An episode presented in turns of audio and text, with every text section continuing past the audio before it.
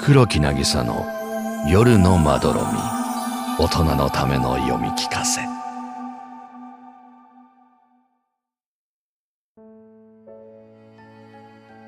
アーモンド。青色小学校4年2組。浜田弥生です。私の家は4人家族でお父さんとお母さんと生まれたばかりの妹がいます。お父さんは保険の会社で働いていて、お母さんは看護師をしています。好きなことは絵を描くことと音楽を聴くことです。あと、お母さんと一緒にお菓子を作るのも好きです。私の家は東京の端っこにあります。私が生まれる前に建ったお家です。屋根が濃い緑色で、壁はオレンジ色です。これは、お父さんとお母さんがハネムーンに行った時に見た外国のホテルの色を真似したのだそうです。私もいつか大きくなったらそのホテルを見に行きたいなと思っています。私の通っている小学校は私立の小学校です。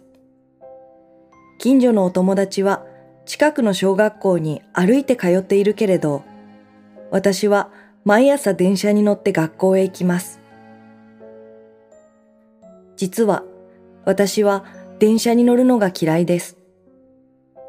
なぜなら大人の人たちはいつも顔が怒っているみたいに見えるし、満員の時はぎゅうぎゅう詰めになって苦しいからです。でも一番嫌なのは乗り換えがあることです。まず、私の家から青色のマークの電車に乗って品川駅へ行きます。それから長い通路を歩いて緑色のマークの電車に乗り換えなければなりません。ここを間違えると知らない場所に連れて行かれるので天井からぶら下がっている電車のマークをよく見ながら進みます。でも、朝の駅は人がたくさんだし、私は背が低いので、時々見失いそうになります。歩いている人たちはすごく早足で、よそ見をせずにまっすぐに進んでいきます。台風の後の川みたいに、ドドドと流れていくので、違う場所に連れて行かれないようにするのが大変です。これは他の人には内緒の話ですが、私は電車が怖くなった時の秘密のお守りを持っています。いつもポケットに入れているので、嫌な気分がやってきたら、ポケットに手を入れてお守りを握ります。そうすると、少しだけ気分が良くなって頑張れるのです。このお守りというのはアーモンドの実のことです。一粒だけしかない大事なアーモンドなので、ちっちゃいビニール袋に入れてポケットに入れています。このアーモンドは私がまだ一年生だった頃に知らない人にもらいました。東京駅のホームだったと思います。私は泣いていたので、くれた人の顔はあまり覚えていないけれど、背の高い女の人でした。名前も聞くのを忘れていたので知りません。あの頃、私は小学校に入ったばかりだったので、今よりもずっと電車に乗るのが下手くそでした。入学する前にお母さんと何度も乗り換えの練習をしたけれど、お母さんと一緒ならできることが一人ぼっちになると急にできなくなったりしたのです。お母さんは間違えてもいいから一人で頑張れるようになろうねと言って迷った時のために私用の携帯電話を買ってくれました。だけど私は携帯電話よりもお母さんが一緒にいてくれた方がずっと安心なのになと思っていました。あの日は学校でたくさんドッジボールをしたりしたので、私はうっかり電車の中で眠ってしまいました。目を覚ましたら知らない駅にいて、びっくりして外に飛び出すと、東京駅、東京駅というアナウンスが聞こえてきて、途端に怖くなりました。東京駅には降りたことがありません。間違えた時はどうすればいいんだっけ？と思い出そうとしても頭がこんがらがってきて我慢しようとしても涙が出てきてしまいました。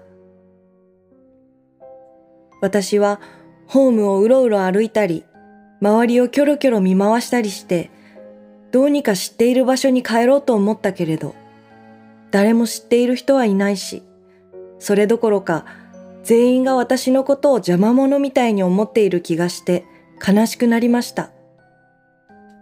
このまま夜になって一人ぼっちでホームに閉じ込められてしまったらどうしよう。お家に帰れないとお母さんやお父さんにも会えないし、もうお友達や先生にも会えなくなるかもしれません。寂しくて喉のところがぎゅーっと苦しくなりながら、お母さんのことを呼びました。でも、言葉が出る前に泣き声の方が出てきてしまって、どうしてもお母さんをきちんと呼ぶことができません。心がちぎれてしまうような気がしました。その時、誰かがトントンと私の肩を叩いたのです。振り返ると女の人が立っていました。その人は迷子になったの？と聞いてきましたが、私は喉がしゃっくりみたいになっていて、上手にお返事ができませんでした。すると、女の人はしゃがんで私の顔を覗き込んできます。知らない人とお話ししてはダメだとお母さんや先生に言われていたので困りました。私はどうしていいかわからなくてずっと泣き続けました。もしかしたらこの女の人がお母さんを連れてきてくれはしないかなと思ったりもしました。だからお母さんを呼びながら泣きました。すると女の人の目がみるみるうちに光り始め、両方の目から涙がポロポロこぼれてきました。大人の女の人なのに泣き始めてしまったのです。女の人は、私もお母さんに会いたいな、と言って泣きました。それを聞いたら、私もまたお母さんを思い出して、ワンワン声を出して泣いてしまいました。二人でいっぱい泣いた後、女の人は、いいものをあげる、と言って、私の手に何かを乗せました。それは、一粒のアーモンドでした。女の人は、これは孤独の種だよ、と教えてくれました。孤独という言葉がわからなかったので、聞いてみたかったけど、恥ずかしくて聞けませんでした。でも、その女の人が寂しくなったり、悲しくなったりした時に、この種に話しかけると答えを教えてくれるからね、と言ったので、孤独というのはきっと魔法みたいなものなのだと思いました。いつの間にか涙は止まっていて、気分も落ち着いたら、お母さんが持たせてくれていた携帯電話のことを思い出して嬉しくなりました。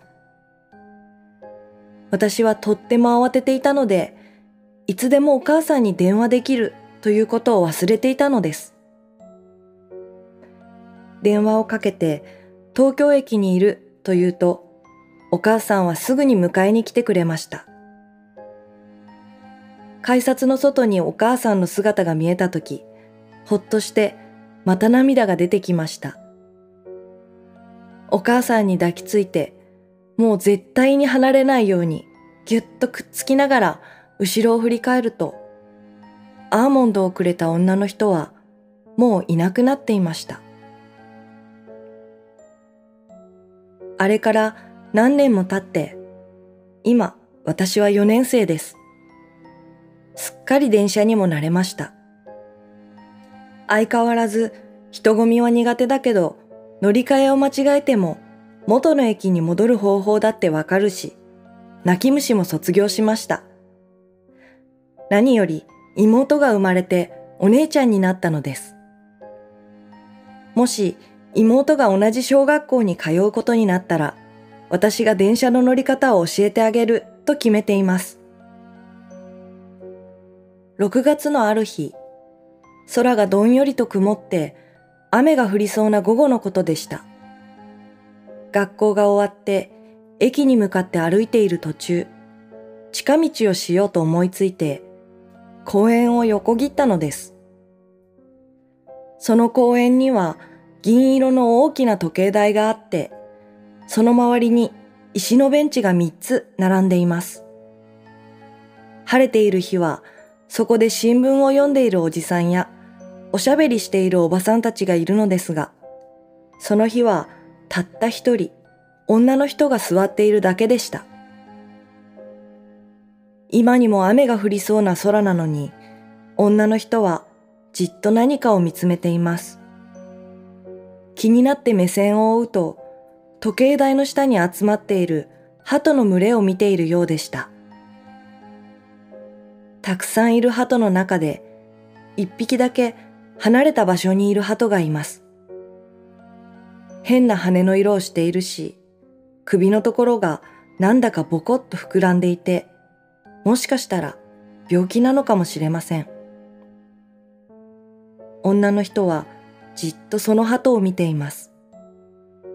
鳩も女の人もシュンと背中を丸めて落ち込んでいるように見えました。しばらくすると首の膨らんだ鳩は他の元気な鳩につつかれて群れからずっと離れたところへ追い払われてしまいました。私はいじめが嫌いです。小学校だけじゃなくて鳩にもいじめがあるんだなと思い、ムカムカしてきました。いじめっ子の鳩を叱ってほしくて、女の人に、いじめはダメですよね、言いたいくらいでしたが、勇気が出なくて、もじもじしているだけでした。女の人は逃げてきた鳩の方に手を差し出しました。きっと助けてあげようとしているんだ。そう思ったら、突然女の人がうずくまってしまいました。体調が悪くなったのでしょうか。びっくりして少し近づいてみましたが、女の人はうずくまったまま動きません。よく見ると、ちょっと肩が震えているような気がします。だ、大丈夫ですか？目いっぱいの勇気を振り絞って声をかけました。知らない大人の人に自分から話しかけたのは初めてのことです。私を見上げた女の人の顔は涙でびしょびしょに濡れていました。眉毛も悲しそうに下がって、目も鼻も真っ赤です。お腹が痛いんですか？私が聞くと、女の人は首を振りました。じゃあ、頭が痛いんですか？女の人はまた首を振ります。そしてハンカチを持っていないのか、洋服の袖で涙と鼻水を拭きました。